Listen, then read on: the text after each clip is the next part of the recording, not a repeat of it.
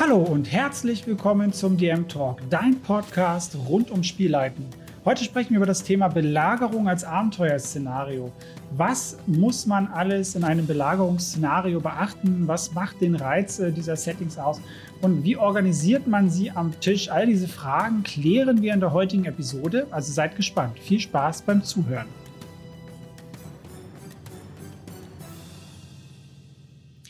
Wenn ich an Belagerung denke, hm, fällt mir als erstes immer Helms Klamm ein äh, von Herr der Ringe, die große Schlacht dort, wo etliche tausend Urukais äh, und anderes Gekriech, ja, diese große, uneinnehmbare Festung herausfordern. Schon alleine dort äh, kann man viele für das Rollenspiel positive Aspekte, wie ich finde, ableiten für ein Abenteuer. Hm, wenn man genau darüber nachdenkt, wurde ja schnell die Perspektive dort von einer Makroebene auf die Mikroebene verschoben, also von der großen Schlacht mit 10.000 Orks und der riesengroßen Festung als ihr gesamtes ähm, ja, Phänomen, sage ich mal. Und ähm, dementsprechend ging das ja dann relativ schnell rein in die Szene von die kleinen Kämpfe von Aragorn, Legolas und Gimli, wie sie dann nur einzelne Orks in verschiedenen Szenen oder Abschnitten in der Burg bekämpft haben. Ja, dazu aber später mehr, wie wir das nutzen können, solche Filme dafür. Und ähm, man kann ja natürlich auch viele soziale Ereignisse mit reinnehmen, wie zum Beispiel äh, Haldir, der hier ähm, später stirbt äh, bei Herr der Ringe und Aragorn da zum Beispiel sehr, sehr emotional darauf reagiert. Und das sind alles Dinge, die man super nutzen kann. Wie gesagt, hier der reine Bezug auf äh, die Filme. Ich weiß, dass das in den Büchern eigentlich alles ein wenig anders stattfand, aber die Filme sollten bekannter sein als die Bücher selber. Und dementsprechend Filmbezug hier an der Stelle. Was ist denn das Ziel heute äh, mit der Episode? Mein Ziel ist mit dieser Episode, dass ihr versteht, wie man eine Belagerung für ein Abenteuer nutzen kann. Ich möchte euch die für mich wichtigsten Punkte nennen, ähm, die ich bei der Planung und Durchführung äh, beachte oder die dann auch selber beachten sollte. Darüber hinaus möchte ich auch wieder einmal die Vielseitigkeit solcher spezifischen Szenarien aufzeigen, wie man das alles miteinander kombinieren kann, was man drauf machen kann, wie man Schwerpunkte setzen kann und äh, wie immer bekommt ihr am Ende ein Cheat-Sheet äh, von mir als PDF gratis zum Download. Den Link findet ihr auch wie immer in der Podcast-Beschreibung beziehungsweise bei YouTube in der Videobeschreibung. Dort habt ihr dann nochmal alle wichtigen Punkte zusammengefasst von der heutigen Episode. Ich bemühe mich äh, auch, das äh, so knackig wie möglich zu halten. Ähm, das ist ein spannendes Thema mit den Belagerungen und gerade wenn man so Mensch ist wie ich, der sehr gerne modular Sachen aufteilt und relativ kleinteilig da plant, weil mir das Spaß macht, hoffe ich, äh, dass ich euch damit nicht erschlage. Aber ich bin guter Dinge, ähm, dass ich das hier kriege. Also, was ist denn eine Belagerung? Steigen wir mal in den Inhalt ein. Ähm, erstmal wieder eine kurze Definition, damit wir wissen, worüber wir hier sprechen miteinander. Eine Belagerung meint natürlich erstmal nur eine spezielle Form des Angr äh, Angriffs mit dem Ziel, eine, ja, in Anführungsstrichen befestigte Anlage zu erobern oder die Kampfkraft der Verteidiger zu schwächen. Ähm, es ist eine sehr taktische Vorgehensweise in der Regel oder sollte es sein, wo Spielende, die gern halt so Theorien, ähm, wie man Sachen angehen kann und äh, Taktik und Ressourcenmanagement äh, ausspielen, da auf ihre Kosten kommt vor allem und äh, ja, ich fasse Belagerung hier auch im weiteren Sinne, also nicht nur klassische, da ist eine Burg-Szenarien und wir greifen die jetzt mal an oder wir verteidigen die aus Gründen. Ähm, da bin ich äh, etwas vielseitiger aufgestellt in meinen Gedanken, darauf gehe ich aber gleich noch mehr dazu ein. Und ähm, ich fokussiere mich in dieser Episode mehr auf die Rolle der Verteidigung. Also, dass man hier äh, den Spielenden ein Szenario vorsetzt, wo sie in der Rolle sind, diese ja, Belagerung als Verteidiger zu durchleben. Zur Spielvorbereitung, der nächste Punkt. Ähm, erstmal müssen wir uns den Ort betrachten. Wir müssen erstmal den Ort ganz klar definieren. Was ist denn hier so unser Setting, in dem wir uns bewegen? Es könnte eine klassische Burg sein, es kann ein Dorf sein, ähm, es kann ein Handelsposten sein, also etwas kleiner. Es kann aber auch eine verschanzte Höhle sein, in der man sich irgendwie versteckt. Ja, das ist halt auch je nach ähm, Stärke der Spielercharaktere und äh, Erfahrung ähm, auch abhängig. Also jetzt nicht nur Erfahrung im Sinne von, wie viel XP haben die, welches Level sind die Spielercharaktere, sondern auch ein bisschen die Erfahrung der Spielenden selber und nicht nur ihrer NSCs. Ähm, mal ein großes, mal ein gutes Beispiel, wenn ihr zum Beispiel eine Kampagne habt, äh, die ihr schon irgendwie seit zwei, drei Jahren miteinander spielt, die Spielercharaktere ziemlich hohes Level haben und die Leute schon eingegroovt sind miteinander und ja auch schon entsprechend Rollenspielerfahrung haben, dann kann man da auch ein größeres Setting draus machen. Ähm, auch sowas wie Helms Klamm zum Beispiel. Ja, das ist meiner Meinung nach definitiv etwas, was du nicht in einem One-Shot abhandelst. Das muss man auch großflächiger planen. Das geht auch mit dem, was ich euch heute hier ähm, zeige, vollkommen, aber das ist halt einfach mehr Aufwand, weil größerer Ort.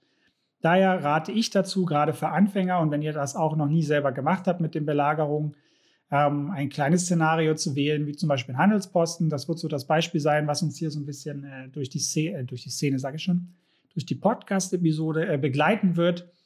Und ähm, dann können wir klein anfangen, denn Belagerungsszenarien spielen wir ja auch gar nicht so häufig. Oder zumindest begegnet es mir nicht häufig, dass Leute darüber erzählen. Ähm, könnt ihr ja vielleicht auch gerne mal in die Kommentare schreiben, ob ihr schon mal eine Belagerung gespielt habt und wie geläufig euch das so ist als Setting. Ähm, aber ich denke nach wie vor, dass das äh, nicht so der Standardabenteuerbau ist, den man so nutzt. Und entsprechend äh, kann das natürlich auch sein, dass das euren äh, Spielern ja auch gar nicht gefällt, ja, dass sie da gar keine Freude dran haben. Ähm, dementsprechend ist dann einfach ein One-Shot dazwischen zu schieben oder halt eine Abenteuerabend äh, da ganz angebracht, um das einfach auch mal zu testen. Genau, ähm, wann muss man sich äh, bei dem Ort immer noch, wenn man ihn definiert hat, wie gesagt, in unserem Fall der Handelsposten, muss man sich auch immer noch den Überlegungen anstellen zum Grad der Befestigung des Ortes. Da gibt es Mauern, gibt es Palisaden, liegt der Ort zum Beispiel in einem Talkessel, wo es nur ein oder zwei Straßen als Zufahrt gibt. Also solche Sachen. Ist man vom Wald umgeben? Wie sind da einfach die, die territorialen Gegebenheiten? Auch hier kann ich äh, die Podcast-Episode empfehlen, wie man äh, Dörfer erstellt, zum Beispiel auch. Ähm, von mir, die ich schon erstellt habe. Da gehe ich auch äh, mehr ins Detail, was das Erstellen von Orten angeht. Da kann man auch noch mal ein paar Details sich rausfischen, wenn man will. Ansonsten, wenn wir den Ort soweit definiert haben äh, und dann auch uns äh, darüber Gedanken gemacht haben, wie gut er befestigt ist, ähm, müssen wir uns über Konflikte Gedanken machen. Ja, warum wird der äh, Ort überhaupt belagert?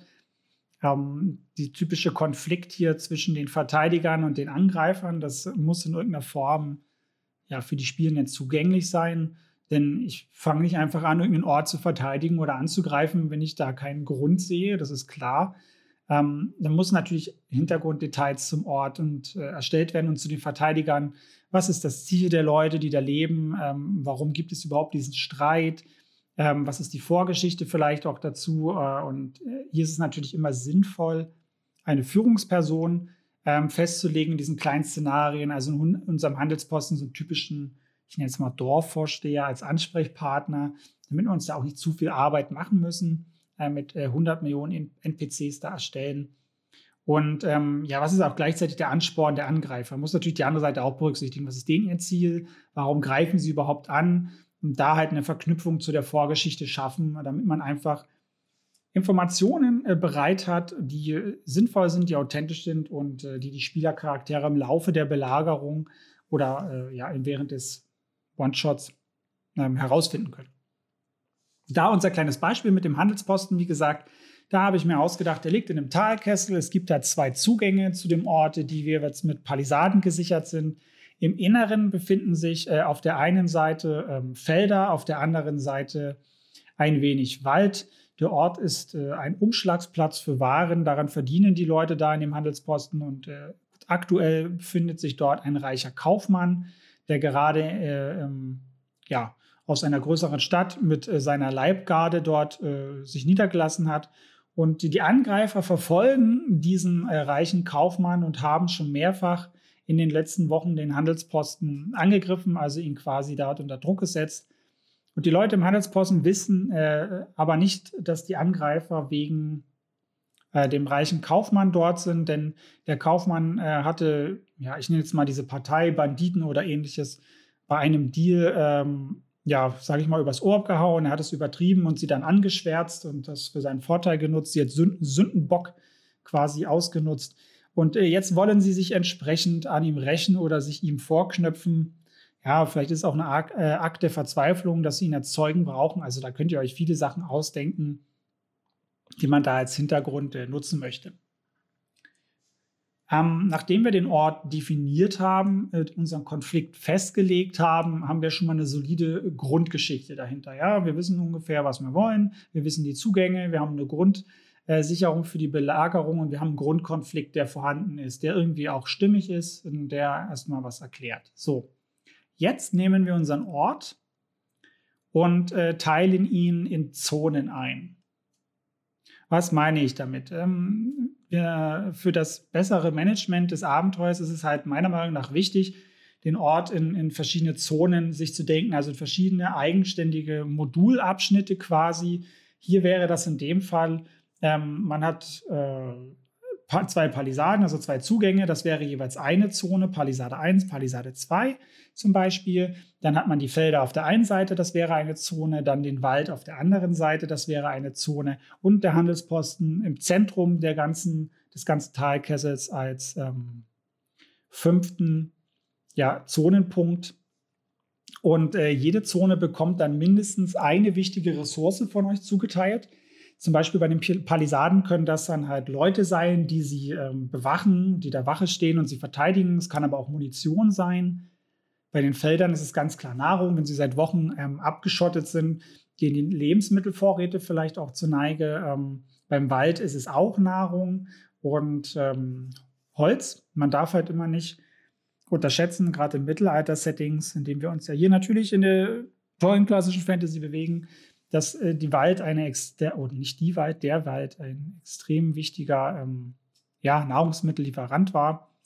Und der Handelsposten selber, der hat ähm, vielleicht als Ressourcen Waffen oder halt auch Leute. Also da könnt ihr euch auch noch andere Sachen ausdenken, was euch halt als sinnvoll oder wichtig erscheint. Auf jeden Fall ist es wichtig, dass jede Zone eine wichtige Ressource zugeteilt bekommt und die im besten Fall auch noch knapp sind. Also sprich, man muss haushalten. Dann bekommt jede Zone noch eine eigene Herausforderung zugeteilt, die es zu lösen gilt. Zum Beispiel an den Palisaden. Die Leute sind vielleicht überhaupt nicht, die dort stehen, ausgebildet ähm, in Waffen. Sie haben vielleicht auch Angst, weil sie schon seit Wochen dort festgesetzt werden. Ähm, und die Palisaden müssen ausgebessert werden. Und ähm, dementsprechend halten die schon nicht mehr so gut. Das kann vielleicht auch die Angst bedingen, ja, dass sie halt auch sterben weil die Banditen vielleicht da relativ aggressiv vorgehen. Bei den Feldern, wie gesagt, die Nahrung ist knapp. Das ist eh immer so ein Thema. Wenn Nahrung und Wasser knapp werden, dann äh, ist das ja eh ein gewisser Druck, ne? der da entsteht. Es kann natürlich auch sein, dass die Bauern die Nahrung auch bunkern, ne? weil der Kaufmann zum Beispiel ähm, sehr ja, viel fordert und, und da Druck aufbaut zum Beispiel und die Bauern es nicht einsehen, für irgendeinen so reichen Schnösel da ihre Nahrung so rauszurücken. Und äh, dementsprechend gibt es da auch schon Konfliktpotenzial. Und äh, sie haben vielleicht auch Angst zu verhungern oder ähnliches. Dann äh, beim Wald kann man zum Beispiel sagen, der Schmied ist äh, in, der, in, dem Handelsposten schon verstorben durch die Kämpfe und die letzte Werkzeuglieferung wurde abgeschnitten. Ähm, und dadurch sind die Werkzeuge halt sehr stumpf, zum Beispiel schon die Äxte, und dann kann es sein, dass es sehr, sehr langsam nur vorangeht, dann die Bäume zu fällen und entsprechend die Palisaden auszubessern. Das dauert dann oder vielleicht hat man zu wenig Personal dafür oder Leute da, weil sie halt an der Palisade aufpassen müssen. Und äh, ja, oder es kann eine Monster im Wald sein, wovor man sich fürchtet und einfach nicht hineingeht weiter, dann auch keine Nahrung sammeln kann. Also ihr seht, da kann man relativ viele äh, Konfliktherde schaffen, wenn man möchte. Der Handelsposten selber, der Kaufmann beansprucht zum Beispiel viele Sachen für sich, weil er halt, ja, ein bisschen reicher, dekadenter ist, ein bisschen klischeehaft und seine Leute da ähm, verköstigen möchte und einen gewissen Standard hat. Ja, und seine Leibwächter rücken zum Beispiel auch nicht von seiner Seite. Die sind vielleicht auch gute Kämpfer und die sehen es halt auch nicht ein, die Palisaden damit zu stärken. Und ähm, ja, dementsprechend kann es halt auch schon zu Konflikten zwischen den Bewohnern und dem Kaufmann selber kommen. Ähm, er hat ja natürlich auch dieses Geheimnis, ne, dass er verfolgt wird. Er weiß das auch selber. Dementsprechend ist er vielleicht auch so nervös und, und ein bisschen unangenehm, aber die Leute da wissen das vielleicht auch nicht. Das sind alles spannende Dinge, die man dort mit einarbeiten kann. Ne? wie ihr seht, ähm, ich kombiniere hier interne Konflikte innerhalb dieses ähm, Ortes des Handelspostens und diese externen von äh, den Angreifer von außen, zum Beispiel Abschneiden von Lieferungen, immer wieder Druck aufbauen.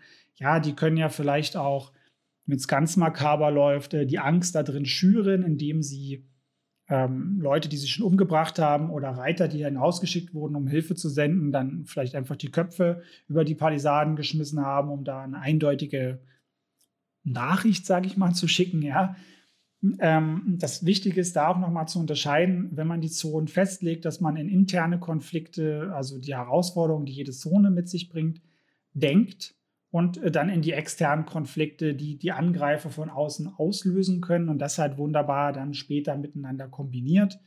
Und so haben wir äh, für unsere Vorbereitung dann schon mal ein solides Grundgerüst. Nachdem wir uns den Ort ausgedacht haben und den Grundkonflikt äh, festgelegt haben für diese Belagerung, also warum sie überhaupt stattfindet, egal aus der, welcher Perspektive wir denken, haben wir dann äh, unseren Ort den, wir, den es zu belagern gilt oder der, den wir verteidigen wollen, dann in Zonen eingeteilt, damit wir das einfach besser planen können. Diese Zonen ähm, würde ich würde euch auch beim One-Shot nicht mehr als drei bis fünf Zonen empfehlen, weil das dann zu viel wird auch vom Management her während der Spielsitzung. Jede Zone bekommt, wie gesagt, eine wichtige Ressource zugeteilt, mit der interagiert werden kann und jede Zone bekommt irgendein Problem, was Spielercharaktere tendenziell lösen können müssen, sollten, je nachdem, wie man das sehen möchte. Dann gibt es natürlich äh, immer noch eine klare Quest, ja, die die Spieler dann bekommen. Ja, helft dem Handelsposten, die Belagerung zu überwinden und befreit die Leute von dem Leid. Der Kaufmann könnte hier natürlich noch sagen, ja, beschützt mich, ich bin wichtig, ich bin ein ganz großer äh, und gibt für seinen Schutz dann nochmal ordentlich Gold. Auch hier kann man wieder ein bisschen Konfliktpotenzial schaffen, zu sagen, hey, ihr bleibt mal jetzt nur bei mir, um mich zu schützen, falls sie eindringen als Leibgarde und lasst mal den Handelsposten in Ruhe. Kann man auch machen. Ja? Dann würde ich, wenn ich das dann spielleite, ne, man redet ja dann tendenziell mit dem Handelsposten, mit dem Vorsteher, Vorsteherin, dann würde ich äh, in der Regel wenigstens drei Infos schon parat legen aus diesen ganzen Dingen, die ich mir ausgedacht habe, um den Spielercharakteren schon so Hinweise zu geben, wo hier Probleme liegen. Zum Beispiel der Ablauf, der Vorsteher des Vorpostens erzählt dann einfach, dass an der Palisade, ähm, zum Beispiel bei der einen Palisade im Norden, von mir aus Palisade 1, die schon nicht mehr viel aushält, weil äh, primär von da angegriffen wird. Und äh, der berichtet auch, dass die Angreifer das letzte Mal einen Rambock hatten und ähm, ja, nur noch wenige Nahrungsmittel da sind, weil die Bauern sind sehr verärgert. Über den, den Kaufmann erzählt er dann noch. Und so sehen wir, dass wir hier schon ganz, ganz viele äh, Punkte haben. Ne? Dann können wir mal zuordnen, okay, das Ganze ist in der Zone Palisade zum Beispiel und äh, die Ressource Holz wird hier benötigt zur Verteidigung. So, die Angreifer hatten das letzte Mal einen Rambock, ist die Information zu den Angreifenden, also externer Konflikt, der Rambock. Ist vielleicht wichtig darauf zu achten. So, wenige Nahrungsmittel, die Bauern sind verärgert, da sind wir hier in der Zone der Felder und es ist ein interner Konflikt. No, die Bauern wollen nicht und Nahrungsmittelknappheit. Also wieder die Ressource. So könnt ihr halt aufgrund der Zonen, die ihr habt, aufgrund der Ressourcen, die ihr definiert habt, die knapp sind und oder schwer zugänglich, und äh, der internen bzw. externen Konflikte könnt ihr super schön solche Bündel bauen, wie ich das gerade vorgelesen habe, um Konflikte äh, nicht Konflikte, um Informationen an die Spielercharaktere weiterzugeben, damit sie einfach entscheiden können, so ein bisschen, was sie machen wollen. Dann planen wir noch die Konsequenzen. Ja, ausgedacht. Und für diese Herausforderung müssen wir Konsequenzen planen, positive als auch negative. Also denke hier wirklich über potenzielle Konsequenzen nach, die beim Erfüllen oder Nicht-Erfüllen dieser Herausforderung, die du festgelegt hast, ähm, eintreten können. Zum Beispiel bei der Palisade, ne, wenn die Leute nicht angeleitet werden, verschwenden sie zum Beispiel mehr Munition, die ja eh schon knapp ist. Und dann könnte sie während des Kampfes ausgehen. Oder sie schießen halt einfach wahllos auf alles, was sich bewegt. Auch vielleicht auf sich selber aus Versehen, weil sie dann so nervös sind. Ähm, und sie fliehen dann schneller. von der Palisade, zum Beispiel auch aus Angst, weil ihre Moral halt eh ganz weit unten ist, als zum Beispiel jetzt negative Konsequenzen. Haben die Charaktere sich aber der Sache angenommen, kann man zum Beispiel sagen, mit positiven Charisma-Proben oder kurzen Anleitungen und Übungen ähm, kann man die Leute halt dazu bringen, dass sie besser schießen, besser auf Munition achten, nicht auf alles schießen, was sich bewegt. Ähm, die bekommen vielleicht sogar Boni, wenn die Spielercharaktere oder einer davon denen in der Nähe sind, quasi so ein Moralboost. Da ist einer da, der hat Ahnung, der beschützt uns quasi. Ähm, solche Sachen kann man damit einbauen. Bei den Feldern kann äh, jemand zum Beispiel bestochen worden sein, einer der Bauern. Ähm, oder es könnte sich ein Bandit unter ihnen ähm, befinden, der dann zum Beispiel die Felder anzünden will, wenn äh, zum Beispiel, wenn man bestimmte Konflikte nicht aufdeckt, weil die Spielercharaktere ihren Fokus zum Beispiel auf etwas anderes legen als auf die Felder. Das kann man dann zum Beispiel auch ähm, während der Angriffsphasen mit triggern das Event. Wenn sie das zum Beispiel nicht gemacht haben, dann kann, können halt die Felder mittendrin brennen, während sie irgendwie die Palisade verteidigen müssen, um einfach mehr, mehr Druck aufzubauen oder ähnliches. Ja, ähm, wenn man das wieder mit positiven Konsequenzen ähm, planen möchte, kann man halt Lebensmittel zum Beispiel verteilen, die Bauern überzeugen, warum es wichtig ist, ähm, dass man die Hoffnung da nicht auch nicht aufgeben darf und mehr Leute vielleicht auch sogar für die Palisade gewinnen und einzuspannen oder am Wald, um Holz zu fällen. Ja, man kann den Betrüger enttarnen und daraus äh, dann das Event mit den äh, brennenden Feldern verhindern, beziehungsweise da auch Informationen herausbekommen, weitere über die Angreifer. Das geht natürlich auch. Also da sind euch auch viele Möglichkeiten offen. Für den Wald, wie gesagt, hatten wir ja gesagt, da könnte ein Monster dort lauern, das äh, beseitigt werden muss, wenn äh, sie sich nicht trauen, ähm, die, die, Charaktere dort hineinzugehen und die, dann bleibt die Palisade halt schwächer. Es könnten feindliche Truppen durch den Wald zum Beispiel auch angreifen, die sich dort verborgen haben, so Guerillataktikmäßig, um die Palisade zum Beispiel von innen zu öffnen. Ähm, das könnten negative Konsequenzen sein, wenn man sich darum nicht kümmert. Ähm, wenn sie sich der Sache annehmen, können sie das Monster vielleicht auch töten. Das haben äh, ist dann mehr Vertrauen unter den Leuten, weil sie sich bewiesen haben quasi. Und ähm, dementsprechend kann man auch wieder diese moralischen Aspekte von äh, der Palisade, die ich oben angesprochen habe, mit ausspielen, dass die Leute vielleicht Boni bekommen oder weniger ängstlich sind und nicht weglaufen dann, weil sie Vertrauen in die Spielercharaktere haben, in ihr Können. Oder die Leute können dann anfangen, Holz zu besorgen, weil sie sich dann in den Wald trauen selbst mit Holz abbauen. Ähm, das können die Spielercharaktere auch mitmachen, um das zu beschleunigen, um die Palisade zu verstärken. Je nachdem, ich bin halt D&D-Spieler, wie die meisten von euch wissen. Entsprechend kann man das Werkzeug auch reparieren mit so Zaubern wie Mending. Ähm, man kann auch die versteckten Banditen fangen, verhören und da auch wieder Informationen bekommen. Ähnlich wie bei den Feldern. Also da bleiben halt einem auch viele Möglichkeiten offen. So beim Handelsposten selber, dieser interne Streit, der da ist, äh, es könnte zu einem Aufstand führen weil die Leute dann äh, einfach keine Lust haben, sich weiter in Anführungsstrichen von diesem Kaufmann terrorisieren zu lassen. Und da sterben vielleicht auch Leute, weil die, die Leibgarde da dann anfängt, die Leute ja, mit Schwert und Axt äh, zu bekämpfen. Positive Konsequenzen können natürlich sein, dass ähm, sie die Leibwache bzw. den Kaufmann überzeugen, dass, dass sie helfen und ähm, mit einer Palisade zum Beispiel kämpfen, also starke NPCs gewinnen für den Kampf. Oder sie können natürlich auch erfahren, dass der Kaufmann an einem schuld ist an der Lage, die Lage vielleicht auch aufklären, dass man dann diplomatisch mit dem Banditen arbeiten kann oder den Kaufmann ausliefert oder er dann bereit ist, seine Leibwache dann doch zu geben oder ähnliches. Also man hat halt einfach Druckmittel, die man verwenden kann. Also wie ihr seht, ähm, dieses Überlegen der Konsequenzen ist ähm, also meiner Meinung nach da auch sehr, sehr wichtig an der Stelle, sich da Gedanken zu machen, wenigstens eine negative und eine positive Konsequenz aus den Herausforderungen sich zu, zu überlegen, wo man damit dann halt spielen kann, um äh, ja einfach mehr Druck aufzubauen im Abenteuer, mehr Spannung hineinzubringen. Wenn wir uns jetzt in die Rolle der äh, Belagerenden bzw. der Angreifer versetzen, solltest du da einfach zwei bis drei Taktiken zurechtlegen, Strategien, wie sie angreifen wollen.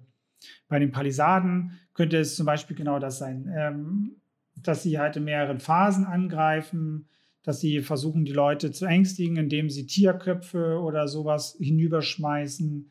Sie könnten Leichen in der Nähe positionieren. Wenn der Wind günstig liegt, weht der Geruch halt hinein, ja, um sie einfach dann psychisch, sage ich mal, zu destabilisieren. Oder halt, sie warten halt auf die Aufstände im Inneren, dass ihre Leute, die dort mit sich eingeschleust haben, ähm, ihr, ihr Tagwert verrichten, die Felder dann irgendwann anzünden oder ähnliches. Dann ähm, solltet ihr euch äh, noch überlegen, was für Ressourcen haben sie zur Verfügung. Ja, wir haben oben schon den Rambock erwähnt. Ähm, greifen sie ja mit Bögen an, machen sie eine Schildblockade, also um sich zu schützen, à la der Asterix-Filme, wie früher zum Beispiel gegen die Römer, bei solchen Sachen, dass man da einfach nochmal äh, schaut, was man äh, denen da einfach mitgibt. Und an sich solltet ihr halt einfach diese externen Konflikte, diese Events ähm, mit auch planen auf der Seite, zum Beispiel, dass äh, von außen der Handel abgeschnitten wird, dass keine Lieferungen mehr für den Talkessel kommen. Vielleicht verbreiten die Banditen halt auch Gerüchte über diesen Ort und den Kaufmann oder ähnliches, dass das einfach allgemein gemieden wird oder sie erheben einfach Wegzölle, die exorbitant hoch sind, Straßenblockaden oder ähnliches, vielleicht auch im Namen dieser Ortschaft und all, all solcher Dinge, das kann man alles machen, ähm, was von außen mit einwirkt auf die Situation, wovon halt niemand etwas weiß. Aber das sind alles Informationen, die man dann auch von den NPCs, die dort mit drin sich vielleicht eingeschmuggelt haben, die man erhalten könnte von ihnen. Der nächste Punkt wäre, nachdem wir den Ort quasi definiert haben, in Zonen eingeteilt haben und die Zonen mit Ressourcen und mit Herausforderungen versehen haben und äh, diese dann auch äh, die Konsequenzen dazu geplant haben, dass wir eine Timeline äh, uns auch versehen, also wie diese Belagerung abläuft. Ja, also plane da ruhig etwas Zeit für die Vorhaben ein, um die Aufgaben auch zu erledigen. Weil wenn du die Spielercharaktere in das Setting lässt und diese fünf Zonen hast, dann ähm, musst du ihnen halt auch genug Zeit einräumen, dass sie diese Aufgaben, die man da tendenziell erledigen kann, ähm, dass sie die auch erledigen kann. Also plane so, dass die Angriffe erfolgen, wenn ähm, nicht alle Zonen bearbeitet wurden. Also sie sollen das auch nicht perfekt vorbereiten können. Sie müssen schon eine gewisse Entscheidungs- hm, ja, Verantwortung da treffen. Ich bin halt immer so ein großer Freund von Dilemmata. Ne? Wofür entscheide ich mich? Es wäre halt cool, wenn man die Palisade verstärken. Ähm, aber es wäre doch gut, wenn einen Bauernaufstand ähm, verhindern. Schaffen wir beides? Machen, splitten wir die Party deswegen? Oder kümmern wir uns um das eine oder das andere? Dann äh, stellt man vielleicht im Wald fest, dass das gar nicht so gut geht und dann kommt man halt in so diese Zeitdruckkomponente für die Spielercharaktere. Und man weiß halt auch nicht so genau, wann die angreifen werden. Und äh, das ist halt das Interessante, da die Schere zu finden zwischen, äh, du verknappst die Zeit und du gibst ihnen halt genug Handlungsspielraum und Zeit, ähm, um Aufgaben zu erledigen, dass es sich nicht frustriert anfühlt. Da, müsst ihr ein bisschen gucken ähm, und, und ein bisschen auf euer Gefühl hören und auf eure Erfahrung, wie ihr schon vom Spielleiten habt. Es ist nicht immer so einfach, das super zu planen, aber ich plane das halt immer grundsätzlich in drei Angriffswellen ähm, und etwas Zeit davor und danach, also so typisch wie so eine Drei-Akt-Struktur so kannst du dein Abenteuer halt in drei Teile gliedern und entsprechende Events äh, der internen Konflikte, aber auch der Angriffe planen. Zum Beispiel könnte in der ersten Phase äh, ein Angriff äh, nachts stattfinden von außen und intern äh, könnte die Eskalation der Leute und der Leibwache im Handelsposten äh, daraufhin stattfinden. In der zweiten Phase wenn die Bauern zum Beispiel dann nicht befriedet wurden, also da nichts gemacht wurde von den Spielercharakteren, werden die Felder zum Beispiel in Brand gesteckt, weil der Bandit nicht enttarnt wurde. Und wenn die Spielercharaktere helfen, gibt es dann ein Signal ähm, für die Leute außen und die zweite Welle rückt dann halt an die Palisade an, wenn die Spielercharaktere zum Beispiel dort weggelaufen sind oder nur ein Teil zum Beispiel weg ist. So, und das äh, baut dann wieder Druck auf. Ne? Und in der dritten Phase, wenn zum Beispiel bei erstens und zweitens nicht die Palisaden verstärkt wurden ähm, oder die Leute nicht zumindest irgendwie unterwiesen wurden oder motiviert wurden, dann brechen die im Kampf definitiv durch, die Angreifer, um den Handelsposten ähm, beziehungsweise das Leben des Kaufmanns da ähm, ja, dem Gar auszumachen. Und äh, dann tobt da halt der Kampf und der Hauptspot und man muss sich darum kümmern. Oder wenn man bei zweitens schon äh, durchgebrochen ist, aufgrund dieser Feuergeschichte kann man da dann das Finale um den Kaufmann schon äh, vorziehen und diesen riesigen Streit äh, zum Beispiel entzetteln zwischen den Angreifenden und dem Kaufmann, also nicht unbedingt im Kampf lösen, sondern eher als sozialen Encounter. Also wie ihr seht, da gibt es ganz viele Kombinationsmöglichkeiten, einfach dadurch, dass wir das Ganze halt in Module gefasst haben, die einzelnen Zonen und dann uns die Ressourcen und die Herausforderungen da rausgepickt haben und die Konsequenzen. Und das könnt ihr einfach äh, extrem vielseitig kombinieren. So, das klingt jetzt erstmal wieder nach ganz, ganz viel Arbeit und ganz viel Organisation und Struktur. Ist gar nicht so schwer, auch wenn das nach viel klingt. Ähm, wie setzt man das super im Spiel um? Also der Fokus ist da ganz, ganz wichtig. Wie gesagt, anhand der Ideen, die du äh, dir da ausgedacht hast, kannst du halt verschiedene Schwerpunkte setzen. Man kann das sehr kampflastig gestalten, das gesamte Abenteuer an den Palisaden. Man kann das sehr taktisch dann selbst im Kampf viel mit dem Terrain drumherum machen, mit Höhenunterschiede, Deckung und äh, der Haltbarkeit der Palisaden. Ähm, da, da, kann man den Fokus drauf legen im Abenteuer und den Rest ein bisschen vernachlässigen. Für die Spieler, die ihr habt am Tisch, die gerne Taktik und Ressourcenmanagement zur Verteidigung, zur Stärkung des Postens mögen, könnt ihr natürlich diesen Schwerpunkt auf diese Planungsaspekte legen, dieses Management, okay, wo gehen wir jetzt hin, diese, diesen Gesprächen sehr viel Raum geben, okay, mit der Nahrung, äh, wie lange belagern die uns tendenziell, ist das so wichtig? Hm, oder eher den Wald mit den Palisaden stärken, wie können wir das gut machen? Ähm, da der Sache mehr rausgeben. Man kann natürlich aber auch diese sozialen Aspekte in den Vordergrund stellen, aufgrund der ganzen Intrigen, die da intern schon da sind, ne, indem wir da Leute positioniert haben äh, bei den Bauern oder dass einfach Konflikte im Handelsposten mit der Leibwache und den Leuten gibt, beziehungsweise zwischen dem Bauern und dem Kaufmann. Da kann man viel über Social Skills arbeiten, mit Überzeugung und äh, das alles aufdecken. Und man kann auch darauf den Fokus legen und diese Kampfaspekte dann vielleicht weglassen oder nur zum Finale lassen wir durchbrechen und man das irgendwie sozial lösen kann. Ja, also da kannst du auch alles mixen, wie, wie im Beispiel äh, oben von der Timeline gerade genannt. Ähm, da habe ich das ja auch ein bisschen miteinander gepaart. Also wie ihr halt das mögt, wie euch das Spaß macht, beziehungsweise was auch euren Spielercharakteren dort liegt. Ihr könnt das auch super beobachten, indem ihr die einfach, wie gesagt, am Anfang nur in diese Situation hineinsetzt, ein paar Informationen über den Questgeber quasi vorausgebt und den Spielercharakteren beziehungsweise euren Spielern dann erstmal den Raum gebt, die Sache zu analysieren, zu diskutieren und dann werdet ihr halt auch schon merken, worauf den Fokus legen. Ja, ich meine, ihr kennt eure Spieler auch am besten, ihr seid äh, Experten eurer eigenen Gruppe und wenn ihr so kampflastige Leute mögt, äh, habt in der Gruppe, dann ganz klar den Fokus darauf legen. Ja, also wie man hier auch sieht, jetzt vielleicht kleiner Exkurs. Belagerung ist ja erstmal, bedeutet ja erstmal Kampf, aber man kann ein Belagerungsszenario, wenn ihr das so aufbaut, so modular, wie ich euch das jetzt hier quasi präsentiere, könnt ihr da extrem vielseitige Arten von Abenteuern draus machen. Wie gesagt, nicht nur Kampf, auch Taktik, Ressourcenmanagement. Ähm, komplettes soziales Abenteuer geht da auch drum rum, dass man das einfach nur als Spannung, wie gesagt, nimmt. Also ich bin da großer Fan von, von diesem modularen Aufbau, wie man sicherlich merkt, weil ich das jetzt schon hundertmal erwähnt habe. Aber man kann es nicht oft genug erwähnen, wie ich finde. Ähm, da kann man ganz, ganz, ganz viel tolle Sachen machen. So, jetzt das Spielleitungsmanagement direkt am Tisch.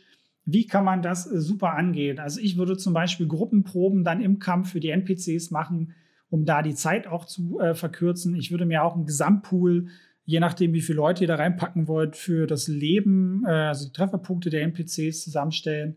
Schaden und so weiter würde ich auch relativ einfach verteilen.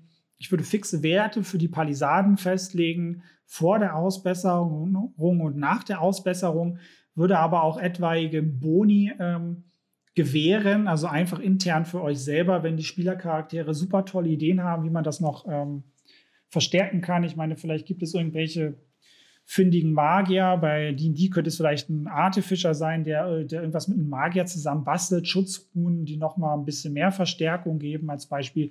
Also seid da echt offen und geht auf die kreativen Lösungsvorschläge eurer Spielercharaktere ein, weil da kann es natürlich sein, wenn die so viel Magiekundige dabei haben, dass sie dann einfach komplett magischen Schild da, sage ich mal, aufbauen und gar nicht erst in den Wald müssen, um Holz zu holen, weil sie sagen, okay, wir sind keine Holzfäller, wir sind Magiekundige, wir lösen das auf unsere eigene Art und Weise. Verschließt euch da nicht ähm, und gewährt diese Dinge dann genauso, als hätten sie das Holz benutzt. Also da sehr offen sein.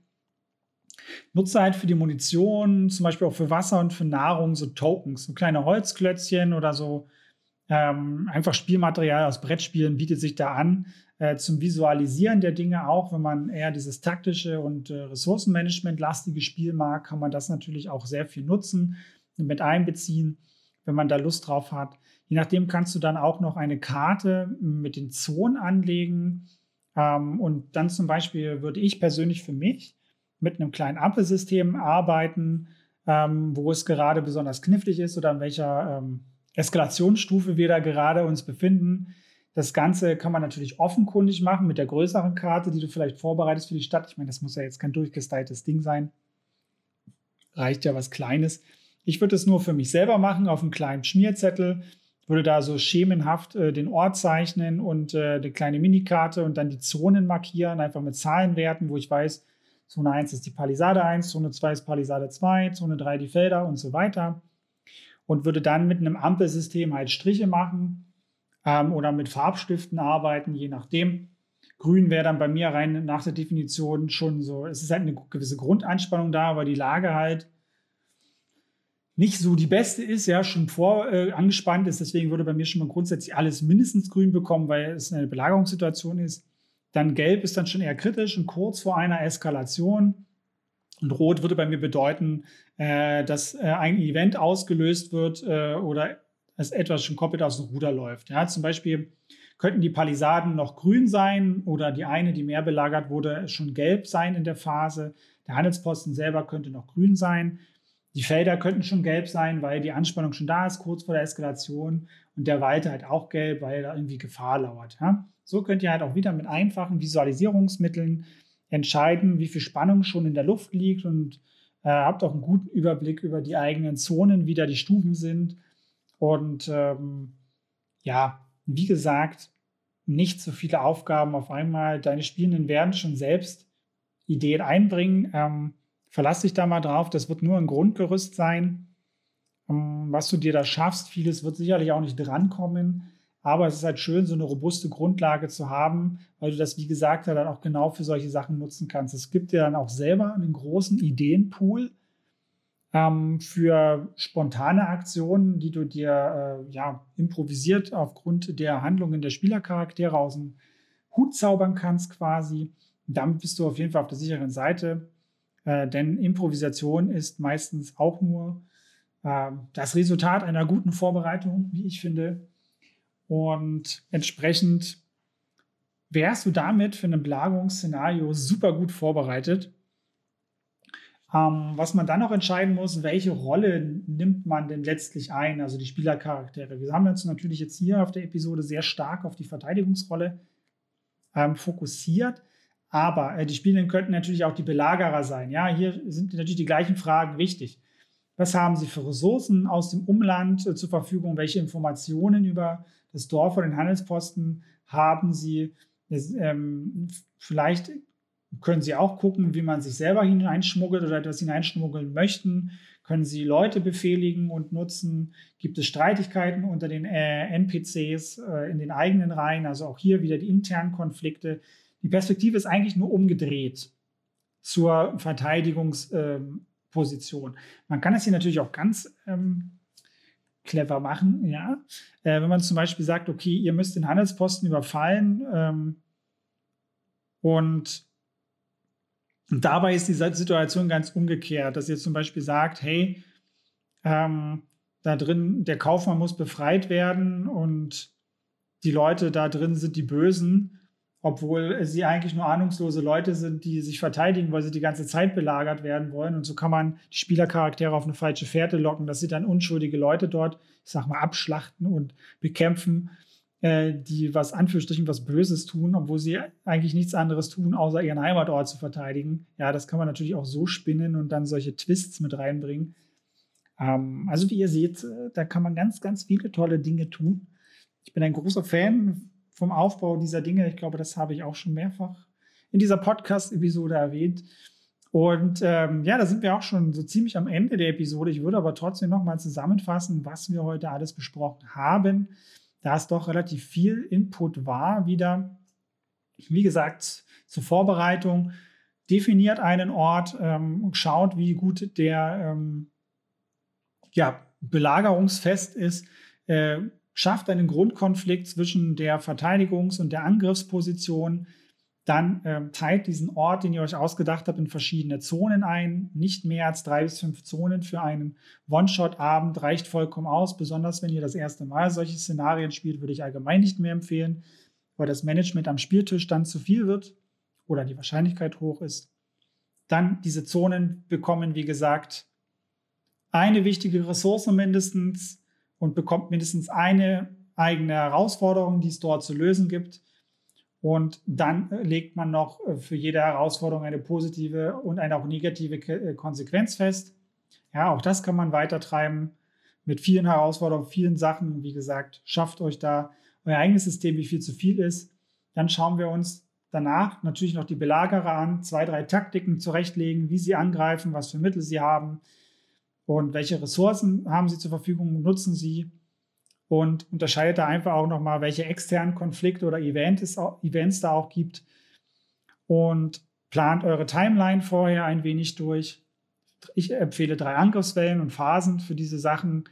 Und äh, legt auch schon so ein bisschen fest oder müsst ihr nicht, aber wenn ihr das spontan könnt, aber was wollt ihr, äh, in welcher Phase was passiert, also aufgrund der ähm, Szenen, die ihr schon festgelegt habt, könnt ihr das auch super planen und im Spiel dann einfach schauen, okay, wie viel Handlungsspielraum gebe ich meinen Spiel Spielercharakteren, wie viele Sachen können sie lösen zeitlich. Schaut euch dann einfach an, wie ihr die Proben und das Management dort einfach angenehm gestaltet. Und dann würde ich sagen, steht einem super coolen Belagerungsszenario auch nichts mehr im Weg und das klappt auch wunderbar mit Anfängercharakteren, also die äh, Anfängerspielern und Anfängerspielercharakteren. Ähm, mein Gott, ist das immer schwer auseinanderzuhalten.